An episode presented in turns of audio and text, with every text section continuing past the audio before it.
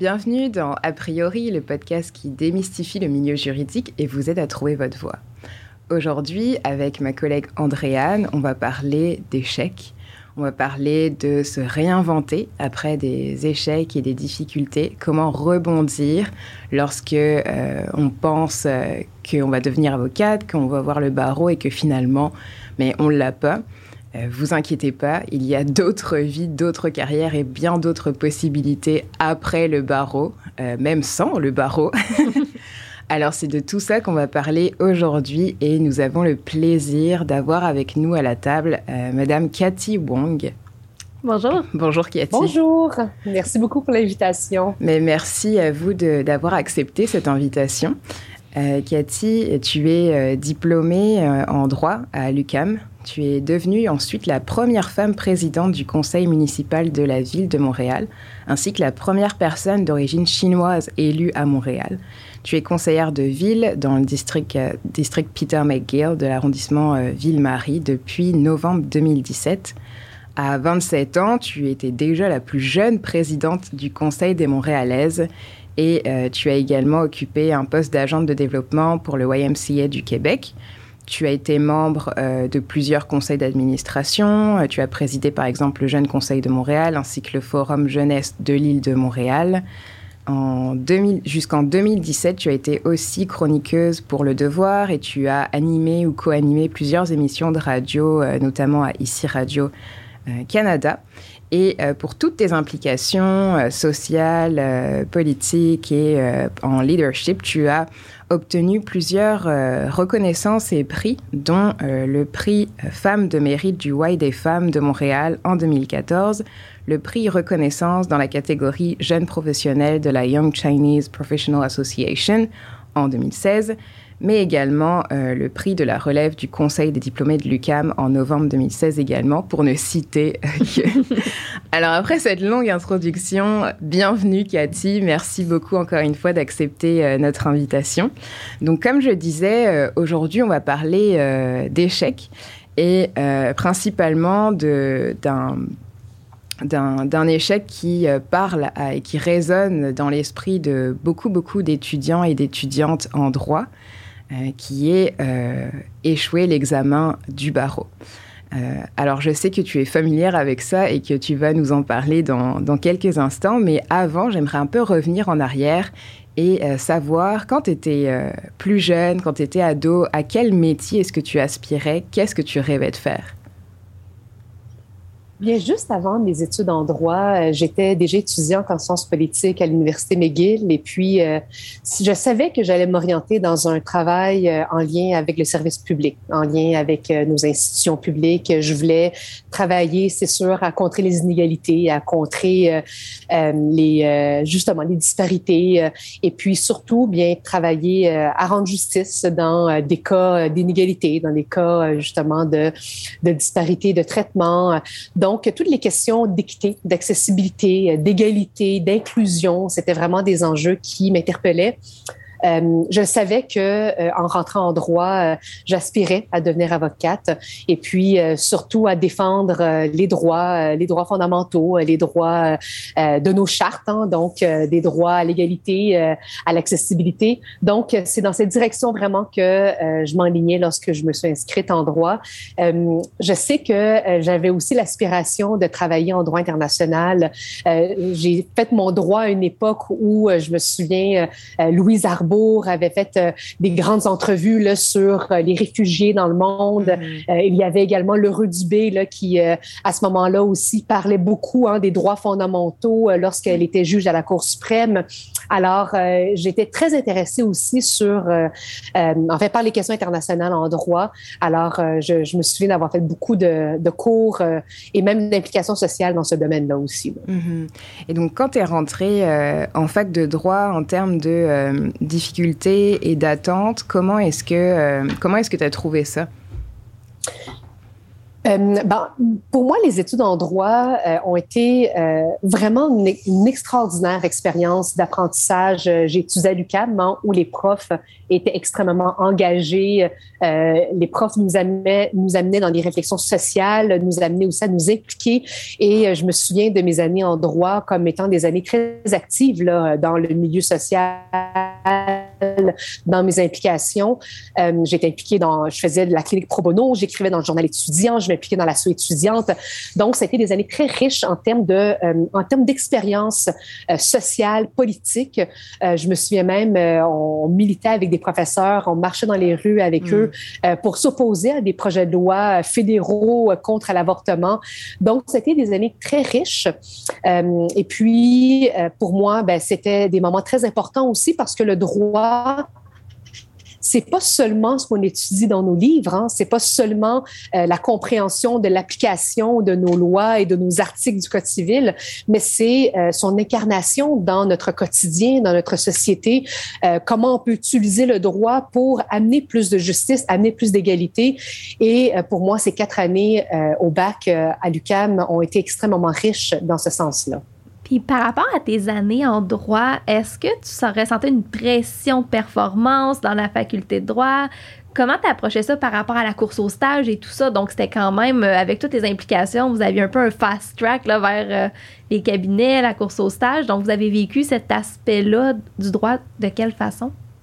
Bien, moi, j'ai jamais participé à la course au stage. J'ai jamais compris euh, le, l'engouement que les étudiants avaient envers la course au stage. Moi, je me disais, je finis par trouver à un moment donné, il doit y avoir des opportunités.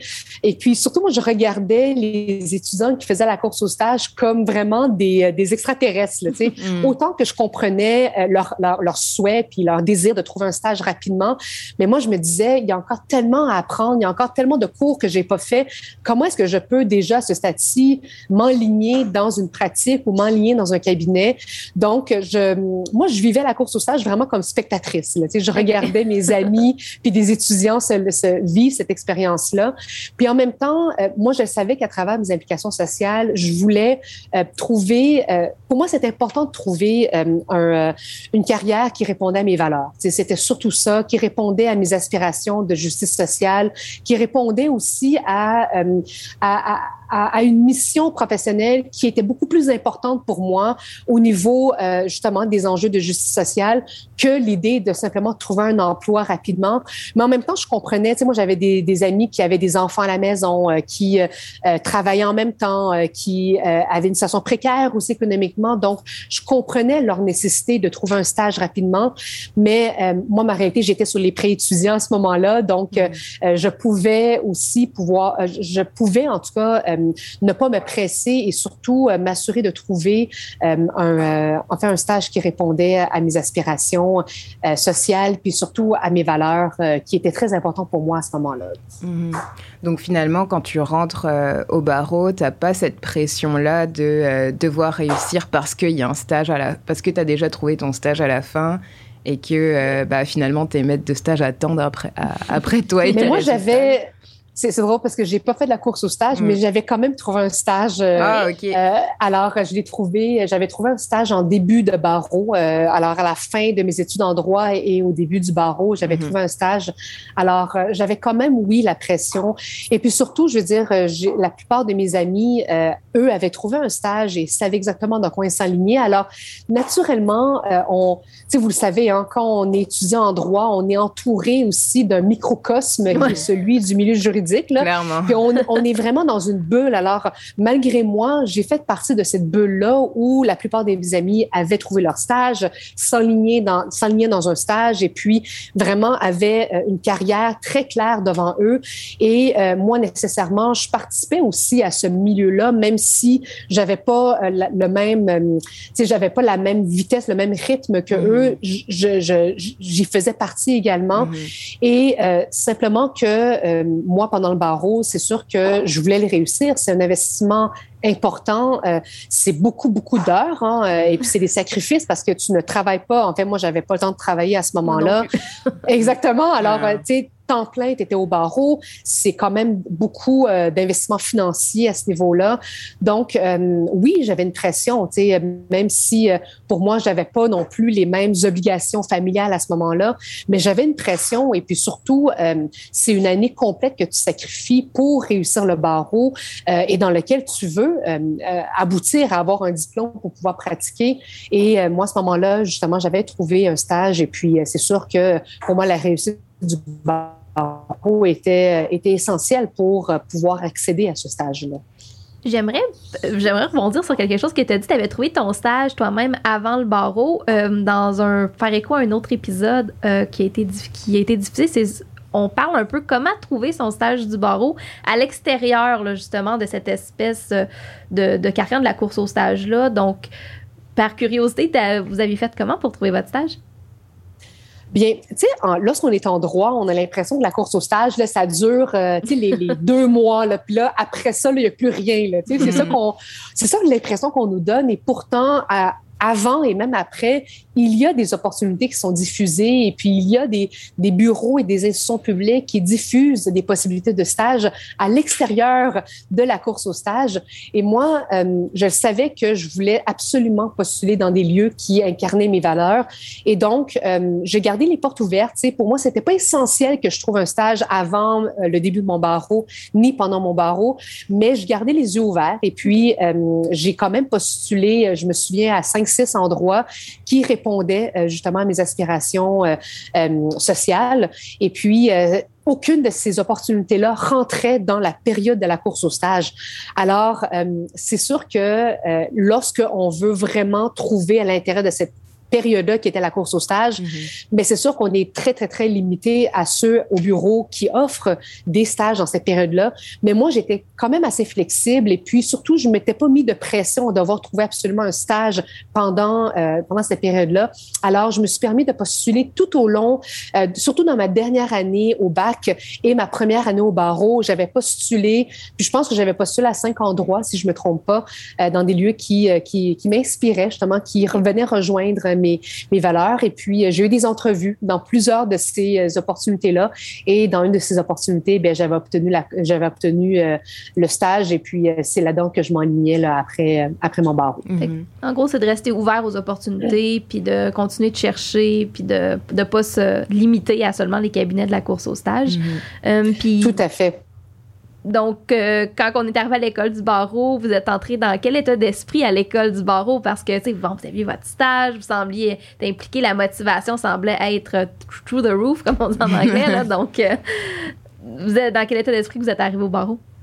Mais moi, j'étais convaincue que euh, le barreau allait être une étape difficile, mais que j'allais la réussir. T'sais. Puis surtout, vous le savez, pendant toutes nos études en droit, le barreau était le sujet là, dramatique mm. où euh, ça allait être difficile, il fallait se préparer tout ça. Donc, euh, moi, j'étais vraiment rentrée hyper préparée. J'avais mis de côté certaines de mes implications sociales. Je m'étais vraiment concentrée. J'avais même limité le nombre d'heures de travail. Euh, je, m'étais vraiment fait un, vraiment un mode de vie où j'allais pouvoir me concentrer sur le barreau.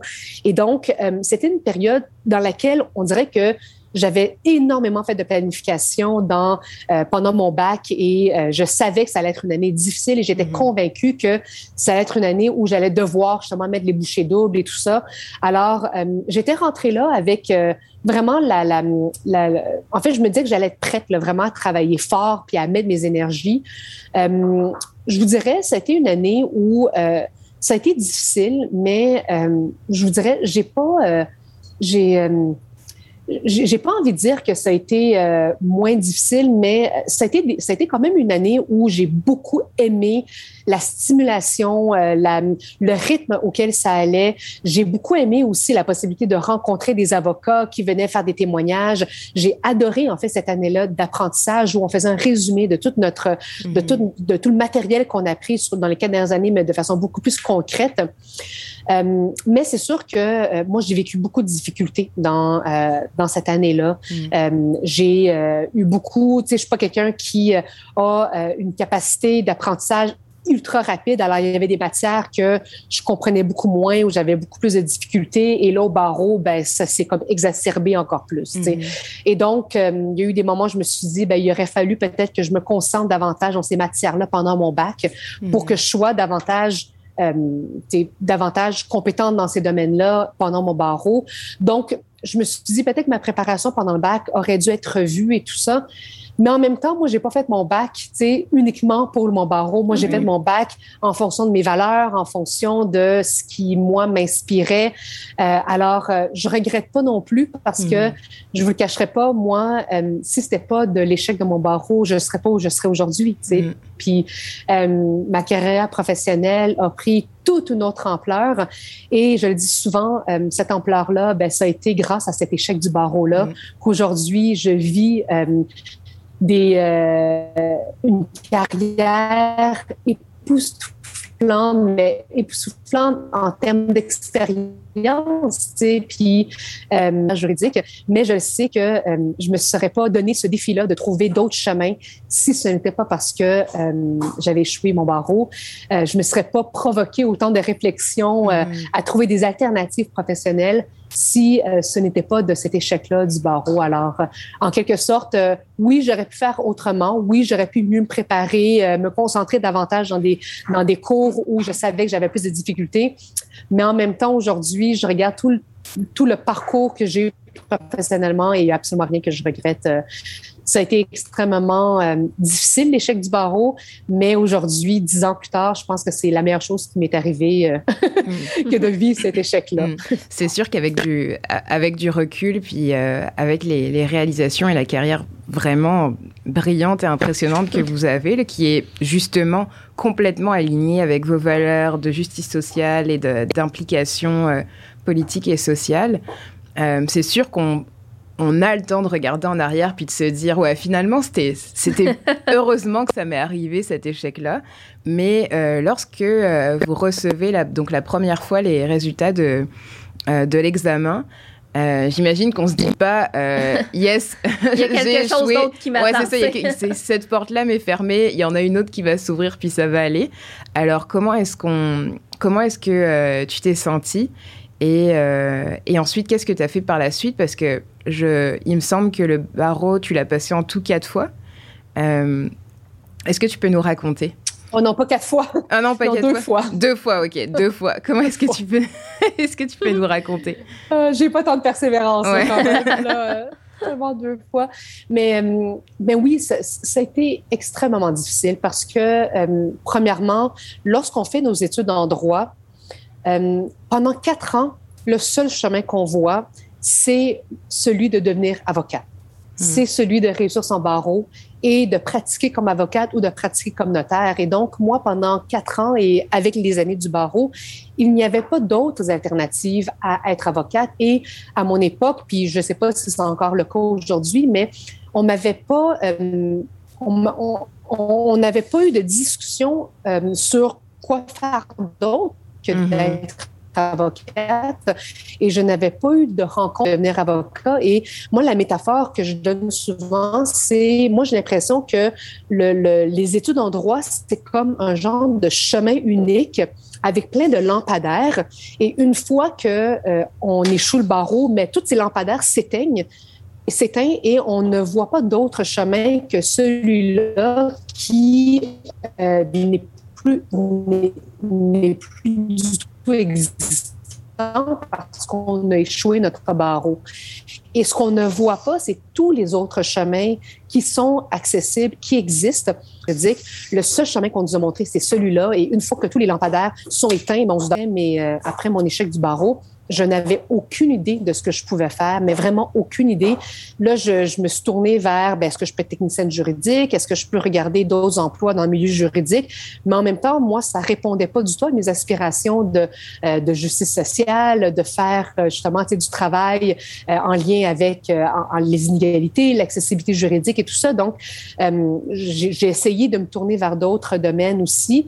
Je me souviens aussi à ce moment-là où je me suis dit peut-être que je pourrais refaire des études en droit et faire une maîtrise et tout ça. Donc oui, cette possibilité-là, mais j'étais tellement endettée parce que ça faisait mm. quand même quatre ans de droit que je faisais avec deux années au barreau et où j'avais peu travaillé, donc j'avais pas non plus euh, tous les moyens pour euh, aller faire une maîtrise. Mm-hmm. Puis là, je me questionnais. Bref, euh, je sais que à ce moment-là, je m'étais dit, j'aurais aimé ça avoir au moins un plan B. Mm-hmm. Et puis, même pour des personnes qui étaient sûres de passer le barreau, c'est la même chose qui me disait, c'est euh, on, on, aurait dû au moins avoir un plan B et puis, euh, avant l'examen du barreau, se dire, ben, sur quoi est-ce que j'atterris si euh, je ne réussis pas, mon examen du barreau? C'est quoi le coussin qui m'attend? Là, puis même si ce coussin-là, c'est un plan B ou un plan CDE, mais c'est quoi ce coussin-là? Et puis, je pense que cette, cette réflexion-là, elle est essentielle pour tout étudiant du, bar, du barreau et en droit ont eu des excellentes notes pendant toute, toute, leur bac, mais qui ont échoué leur barreau également.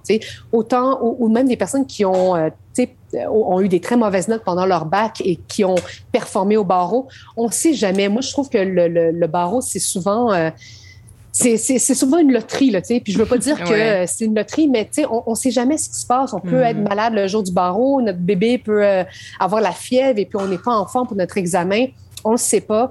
Alors, moi, j'ai toujours euh, dit à des étudiants du, barreau, ayez au moins un plan B. Puis ce plan B-là, euh, il faut qu'il résonne en vous aussi fort et peut-être pas aussi fort, mais au moins, euh, tu sais, de façon passionnée pour que vous ayez envie de vous y investir en cas d'échec. Mm-hmm. Et puis, l'échec du barreau n'a rien à voir avec vous, avec votre intelligence, avec votre capacité d'être euh, des juristes et d'être des personnes, des professionnels qui allaient contribuer à, la société. Euh, et puis, euh, ce plan B-là, ben, moi, je pense que c'est important de l'avoir. Dans tous les cas, moi, c'est quelque chose que j'aurais dû faire parce que après le barreau, j'ai vécu des moments extrêmement difficiles de remise en question. Euh, pas seulement de mon travail, mais de moi-même, de qui mhm. j'étais, de ce que je valais, euh, surtout après euh, six ans d'investissement en droit. et ça m'a pris du temps de me relever et puis de trouver mon chemin. Et toute cette réflexion-là, je me dis, j'aurais pu la faire en même temps que je faisais mes études en droit. et puis c'est donc c'est ce genre de réflexion que j'encourage beaucoup les étudiants en droit à avoir mm. pendant, leur, pendant leurs études. Mm. En même temps, c'est l'expérience aussi qui forge et qui engendre nos, euh, nos réflexions. C'est euh, c'est pas facile de l'avoir en, en effet. Puis en effet, puis moi, je vous dirais, une chose qui m'a beaucoup sauvée, c'est que, euh, mais sauvé, c'est un gros mot, là, mais une chose qui m'a beaucoup euh, aidée, c'est le fait que j'étais très impliquée euh, pendant toutes mes études en droit. J'écrivais dans le journal étudiant, je m'étais impliquée à la clinique pro bono, j'étais très impliquée dans le mouvement féministe. Et donc, lorsque j'ai vécu mon échec du barreau, bien, j'avais toutes sortes d'opportunités qui se présentaient aussi, mais dans, dans, dans, comme une suite logique de mes implications sociales. Alors, c'est de cette façon que euh, j'ai continué à écrire, j'ai continué à faire de la radio, euh, j'ai pu euh, écrire justement dans certains journaux communautaires, j'ai pu m'impliquer aussi comme, comme juriste pro bono dans certains milieux. Alors, j'ai pu continuer ces implications sociales et continuer à bâtir mon CV parce que j'avais déjà ces réseaux et ces contacts-là qui m'ont ouvert des portes après mon échec du barreau. Euh, j'ai continué à m'impliquer dans le milieu féministe, ce qui m'a amené à devenir la présidente du Conseil des Montréalaises, par exemple. Alors, euh, toutes ces expériences qu'on développe pendant nos études en droit peuvent nous servir plus tard à développer notre réseau et à, à garder des portes ouvertes dans, euh, dans des milieux professionnels. Et euh, dans mon cas, j'ai aussi travaillé pour les YMC du Québec euh, où j'ai développé des programmes communautaires pendant quand même 7-8 ans. Mm-hmm. et puis, c'est un milieu dans lequel j'étais déjà impliquée avant mes études. Donc, donc l'implication m'a aussi permis de bâtir des ponts et de, de garder des portes ouvertes après, après mes études. Et euh, une chose à laquelle je m'attendais pas du tout après mes études en droit, mhm. c'était de participer euh, à la course Évasion autour du monde où j'étais une des ah candidates. et euh, j'ai fait j'ai fait le tour du monde. Puis je dis souvent, j'ai fermé mon code civil et puis je me suis armée d'une caméra et et ma, ma, et mon désir justement de, de, de raconter des histoires, de de, de, parler d'inégalité sociale. ben en fait, je, je l'ai vécu à travers cette course là, à travers le documentaire et j'aurais jamais jamais cru, après deux années au barreau, de faire la course autour du monde, de faire du documentaire et puis euh, de travailler dans le milieu du cinéma. Alors, euh, c'est là qu'on, que j'ai vu à quel point la vie était pleine de surprises et puis mm-hmm. que et puis que le chemin dans lequel on nous enligne parfois en, droit, bien, il faut oser, il faut oser voir c'est quoi les autres chemins qui, qui s'offrent à nous. Mm-hmm. Juste pour euh, pour que ce soit bien clair pour les, personnes qui nous écoutent, euh, je veux juste rapidement refaire ta chronologie avant d'enchaîner sur ce que tu as fait directement après le, euh, après le barreau. Donc tu l'as fait, toi est-ce que tu l'as fait en huit mois, enfin en tout cas comme en une année scolaire la première fois. Et ensuite, tu as recommencé un autre huit mois pour le repasser, c'est ça? Ok, parfait. Donc après ces deux années-là, est-ce que, euh, bon, j'imagine qu'il y a quand même un temps euh, de réflexion où on n'arrive pas trop à se dissocier de cet échec-là, puis euh, c'est exactement ce que tu, ce que tu décrivais, où tu as beaucoup douté de toi, de tes performances, puis ça, je pense que c'est que c'est normal. On a tous ce moment-là d'introspection après avoir vécu des, des difficultés. Je pense qu'en droit aussi, c'est encore plus prenant parce que même nos notes, dès le début, on nous fait, on a cette image-là que nos notes, c'est nous, c'est notre intelligence, mhm. c'est quoi ta cote R, c'est, donc c'est toute ta cote à l'école, c'est quoi? Donc, on dirait que tout notre parcours académique est basé sur est-ce qu'on a les meilleures notes, est-ce qu'on a le meilleur CV, est-ce qu'on a le meilleur si.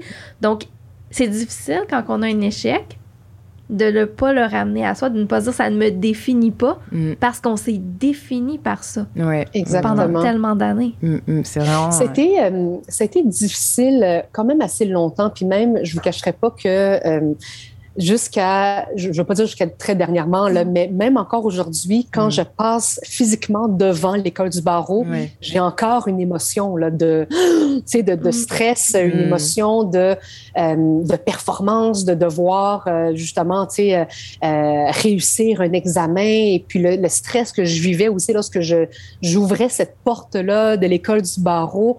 Alors oui, c'est quand même une expérience qui... Euh, qui, nous habitent encore longtemps. Puis même, moi, je veux dire, aujourd'hui, j'ai des amis qui ont réussi la barreau, puis qui passent devant l'école du barreau, puis ça vient les chercher encore, tellement que ça a été des moments euh, éprouvants, là, tu sais, mm. émotionnellement. Euh, mais en effet, tu sais, euh, il faut... il faut après, mais, puis je veux dire, même échec ou pas, indépendamment mm. de l'échec, il ne faut jamais se définir par rapport à nos notes. Et mm. puis, euh, dans une, je trouve que dans le processus euh, de, de, de, nos études juridiques, il y a tellement d'emphase qui est mise sur nos notes et il y a tellement d'importance qui est mise là-dessus, comme si dès qu'on n'a pas les notes, mais qu'on voit absolument rien dans le milieu juridique, alors que euh, il y a tant de personnes, d'individus, de juristes qui contribuent de façon tellement intelligente, de façon tellement pertinente mm-hmm. à la réflexion de notre société, de notre, de notre milieu juridique. Et donc, euh, et donc oui, il faut faire cette distinction-là, mais elle est extrêmement difficile à faire parce que euh, tout notre parcours euh, académique dans le milieu juridique nous amène à nous définir par rapport à nos notes. et c'est pour ça que aussi que moi, j'ai beaucoup aimé mes études à l'UQAM. Je ne sais pas où vous, vous avez fait vos études, mais... à l'UQAM aussi. Les deux aussi, à, l'UQAM. Alors, vous, vous l'avez vécu aussi, mm-hmm. où, ben, tu sais, il y a eu beaucoup de, de, de, de projets étudiants en, équipe. Là, euh, il y a eu beaucoup de travaux d'équipe, il y a eu beaucoup de travaux de recherche. Mm-hmm. Euh, je sais que, tu sais, à l'UQAM, moi, à l'époque, je pense que c'est encore, encore le cas aujourd'hui, mais où on se battait pour euh, continuer à s'appeler sciences juridiques et non pas droit. les profs nous amènent dans des réflexions sociales qui dépassent simplement la conformité à la loi, mais nous amenaient à remettre en question des articles du Code civil, tu sais, nous amenaient à réfléchir au-delà de, au-delà de simplement, tu sais, le, le, la compréhension de l'application de l'article de loi. Alors, euh, moi, j'ai adoré vraiment mes, mes, mes, quatre années en droit à l'UQAM pour cette raison-là. Et euh, ça, ça me suit encore aujourd'hui où, euh, en politique municipale, ben, c'est pas parce qu'un règlement dit X qu'on peut pas le remettre en question et puis qu'on peut pas le challenger pour l'améliorer et pour justement, tu sais, en faire en, faire une bataille sociale collective. Mm-hmm. et, euh, et, ça, c'est vraiment grâce à, euh, à, des profs qui nous ont, qui nous ont enseigné euh, ces éléments-là. Mm-hmm. euh, et même vous, vous, vous, vous travaillez à la clinique juridique mm. parce que vous croyez justement à l'accessibilité, euh, à l'accessibilité de, de, de, du droit. Ben c'est quelque chose que moi aussi j'ai beaucoup appris à travers mes études juridiques. et donc, indépendamment de nos notes ben, je pense que ce qu'on nous a surtout appris pendant, pendant nos études, ben, c'est, et puis c'est ça qu'on devrait euh, vraiment maximiser auprès de nos étudiants, c'est la contribution sociale et la contribution collective qu'on peut apporter comme juriste dans la société. Euh, et c'est et c'est ça qui nous qui devrait toujours nous amener à étudier en droit à la mm-hmm. base. Sais, euh, oui, je pense qu'il y a beaucoup de monde qui rentre en droit parce qu'ils aspirent à travailler dans les grands cabinets, mais moi je moi, je comprends pas que la raison première ne devrait pas être justement une soif de justice sociale, une soif de transformer notre société pour aider les plus démunis, pour aider ceux qui n'ont pas accès à la justice. Et c'est ça qui devrait euh, venir nous chercher avant tout euh, à, à, poursuivre des études en droit. Et, euh, et donc, lorsque c'est ça qui nous guide dans nos études juridiques, ben c'est là que nos notes euh, en, à l'école, ben prend, un, deuxième plan, tu sais, finalement, dans, euh, dans, dans, nos études. Mais euh, c'est difficile. C'est plus facile à dire qu'à faire. parce que, sûr. pendant mm. tout notre parcours, on nous dit le contraire, tu sais. alors, c'est ça qui est très, très, très difficile. Mm.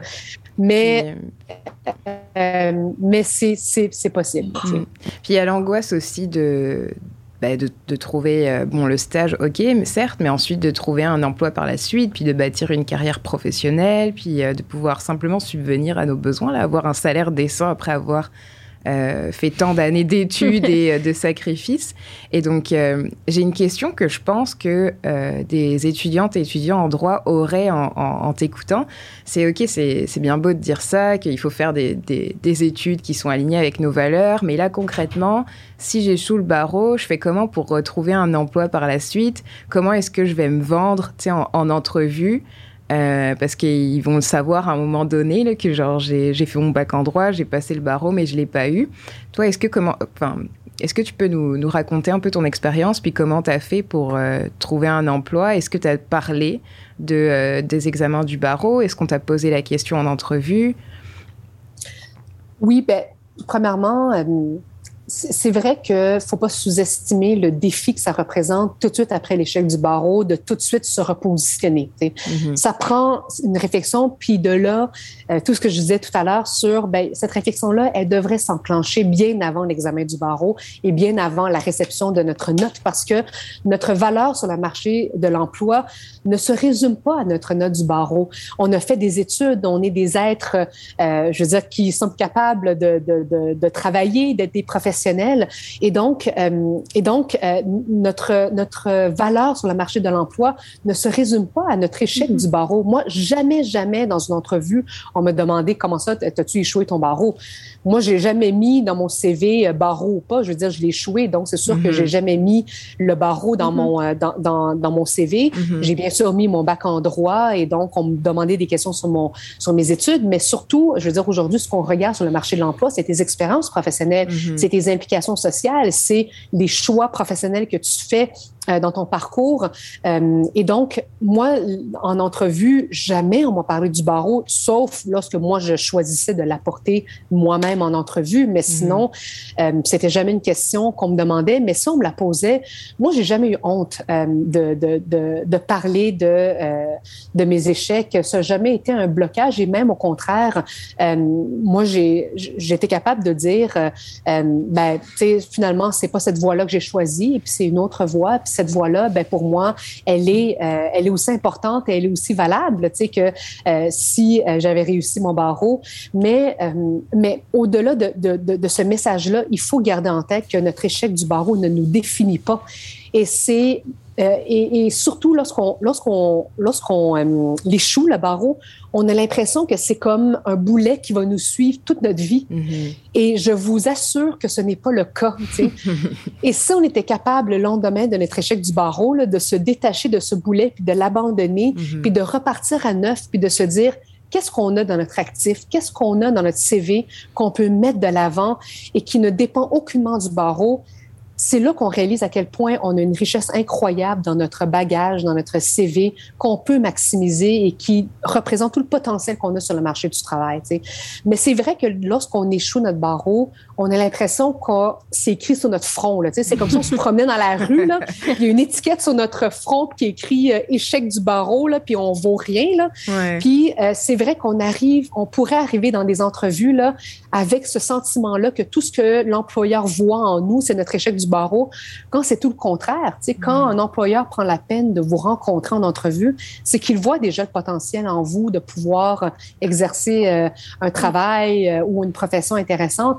Alors, euh, alors c'est tout dans notre tête. Hein. Il faut vraiment travailler sur soi-même dans ces moments-là, parce que c'est vrai que c'est difficile de ne pas tomber dans ce fatalisme-là de se dire euh, on est euh, finalement juste jugé par notre échec du barreau, mais c'est un travail sur soi-même et puis il faut se détacher absolument de cet échec-là.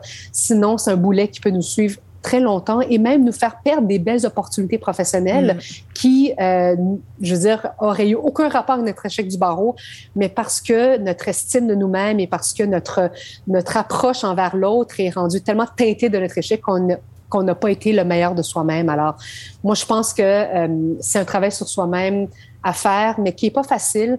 Euh, moi, je sais que j'ai consulté après mes échecs mm-hmm. du barreau, hein, puis euh, j'ai été accompagnée psychologiquement hein, à, à, transitionner, à, à, vraiment commencer un nouveau chapitre professionnel. Et puis, il y a eu des moments de noirceur, il y a eu des moments vraiment de, remise en question profonde. Et puis, euh, c'est normal. il faut se dire qu'il ne faut pas non plus les éviter. Euh, mais en même temps, il ne faut pas non plus se réduire à, ça euh, parce que notre valeur je dire, est beaucoup, beaucoup plus que euh, ce que le barreau et notre chiffre du barreau est. Là. Mm. euh, il faut jamais se réduire à ça parce qu'il y a tellement plus d'opportunités que ça dans notre société pour nous. Là. Mm. Parlant d'opportunités, tout ça, tes projets pour le futur, ça a l'air de quoi pour toi? Donc, tu as déjà accompli beaucoup de choses, mais on s'enligne vers quoi? Parce que je suppose que ce aussi des projets pour le futur. quelques-uns, quelques-uns. Euh, ben, c'est sûr que euh, moi, ce, que, ce, ce, dont à quoi j'aspire, c'est de continuer à travailler euh, dans le milieu du service public. C'est vraiment quelque chose euh, pour lequel j'ai une piqûre à travers mes quatre dernières années à la ville. Et bien sûr, ben, dans le domaine euh, de, de l'équité, de l'inclusion, euh, je pourrais pas euh, faire d'annonce aujourd'hui. C'est sûr que éventuellement, je pourrais en parler davantage.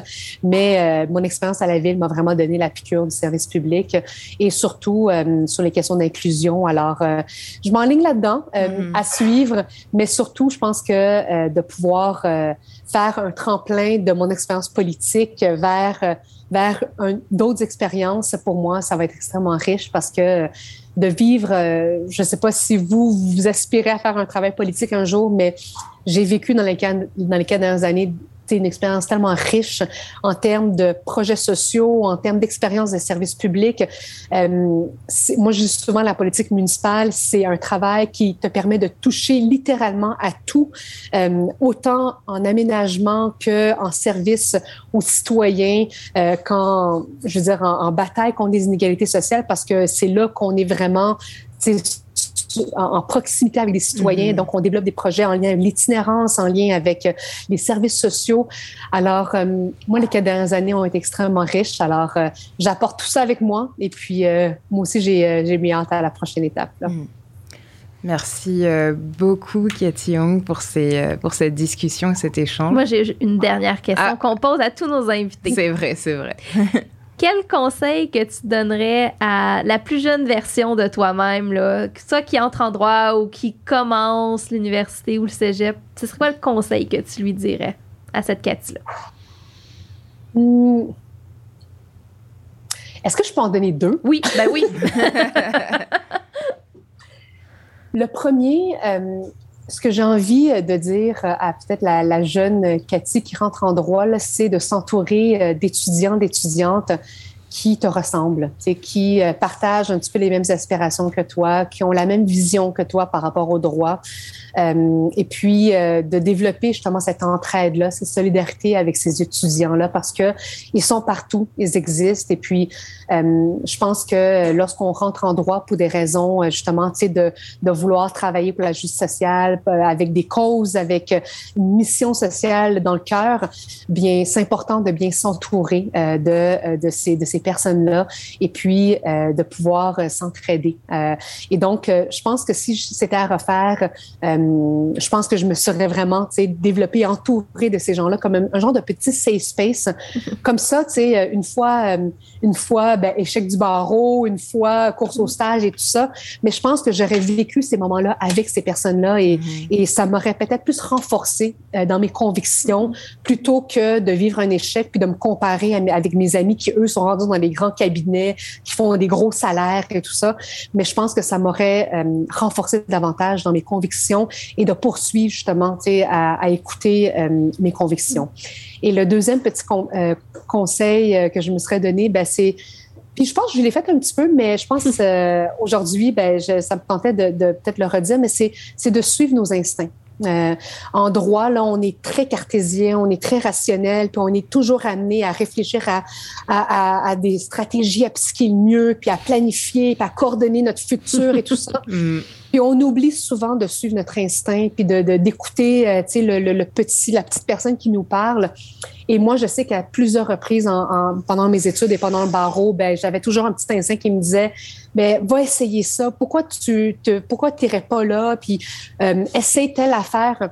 Alors, j'ai envie de dire, euh, justement, aux étudiants d'écouter leur instinct puis euh, de pas oublier que euh, on rentre en droit parce que on, on a des, cet instinct-là, bien souvent, elle peut nous guider vers peut-être des bonnes et des meilleures décisions. Alors, euh, alors de le garder en tête. Ben, merci Surtout dans les moments de doute. merci beaucoup, Cathy, de ta présence, d'avoir partagé ton expérience avec nous, avec euh, ta belle générosité. Ça nous a fait plaisir de te recevoir. Mm, vraiment, merci, Cathy. Ben, merci pour l'invitation à vous. Donc, merci à tous nos auditeurs et nos auditrices de nous suivre à toutes les semaines. N'hésitez pas à mettre des thumbs up si vous aimez l'épisode, de nous faire part de vos commentaires, de vos expériences. Ça nous fait plaisir de vous lire. Également, on voudrait remercier le studio SF d'avoir enregistré et réalisé cet épisode, puis évidemment notre partenaire, la clinique juridique du Mylen, pour la production. Et merci Emmanuel. Merci Andréane. bye bye. Bonne journée. bonne journée.